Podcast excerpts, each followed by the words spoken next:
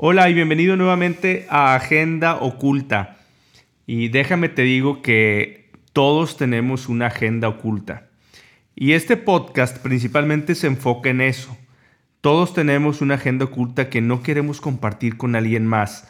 Normalmente tenemos ciertos tipos de problemas, ciertas situaciones que no sabemos de alguna manera cómo enfrentarlas.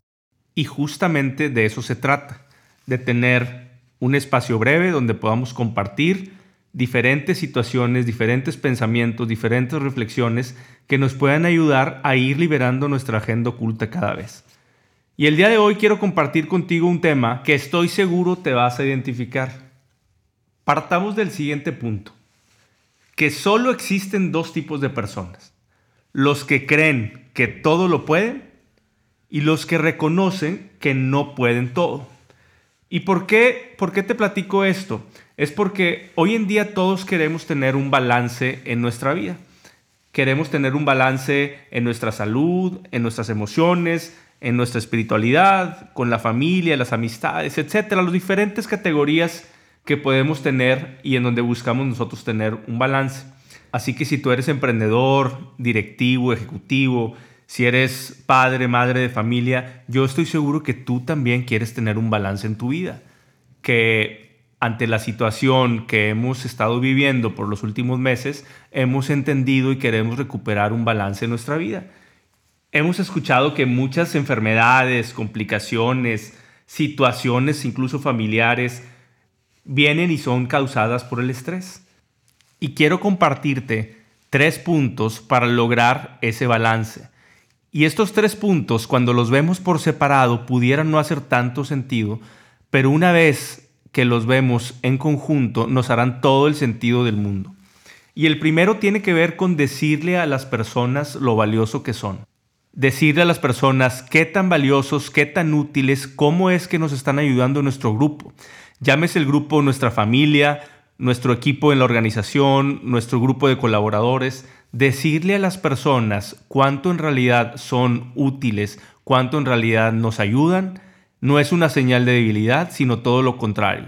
Es una señal de afirmación, de reconocimiento, de seguridad y las personas lo necesitamos. Necesitamos saber que somos útiles y esto genera un mayor vínculo, un mayor compromiso y se traduce en mayor confianza, una confianza bidireccional. El segundo punto tiene que ver con algo que decía John Wooden, un exentrenador de básquetbol de UCLA, que decía, nunca dejes que lo que no puedes controlar interfiera con lo que sí puedes. Muchas personas nos preocupamos por lo que va a pasar, por lo que no podemos controlar, por lo que está fuera de nuestro alcance, y esto interfiere con lo que sí podemos hacer, con lo que sí podemos controlar por nuestras experiencias, por lo que sabemos hacer difícilmente vamos a poder controlar las acciones y decisiones de los otros. Y hay algo que debemos de recordar. En este camino de la vida, en este camino que decidimos recorrer, es más importante lo que pasa en ti que lo que te pasa a ti. Así que enfócate en esa transformación que está sucediendo dentro de ti, en esa mejor persona que te estás convirtiendo para que puedas disfrutar y ayudar a otros. Y este último punto, la realidad es que me encanta y se me hace crucial. Tiene que ver con delegar. Y escúchame bien, esto aplica para todos. No hay nadie que pueda hacer las cosas mejor que tú porque eres único, porque tú eres el que tiene esas experiencias, ese conocimiento, esos años, de alguna forma haciendo lo mismo y lo mismo.